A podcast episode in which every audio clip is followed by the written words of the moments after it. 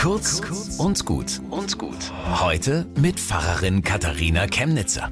Als ich Schülerin war, war Ozonloch. Ich wohnte an der Saale, wunderschön, aber die stank und man bekam manchmal Ausschlag von ihrem Wasser. Und überhaupt, die Hälfte vom Fluss gehörte schon nach drüben, da war die Grenze zur DDR. Wir hatten den Kalten Krieg vor der Haustür. In Wackersdorf gingen Polizei und Demonstranten mit ungeheurer Brutalität aufeinander los, und die Medikamente, die jetzt vielleicht schwer zu bekommen sind, waren damals überhaupt noch nicht erfunden.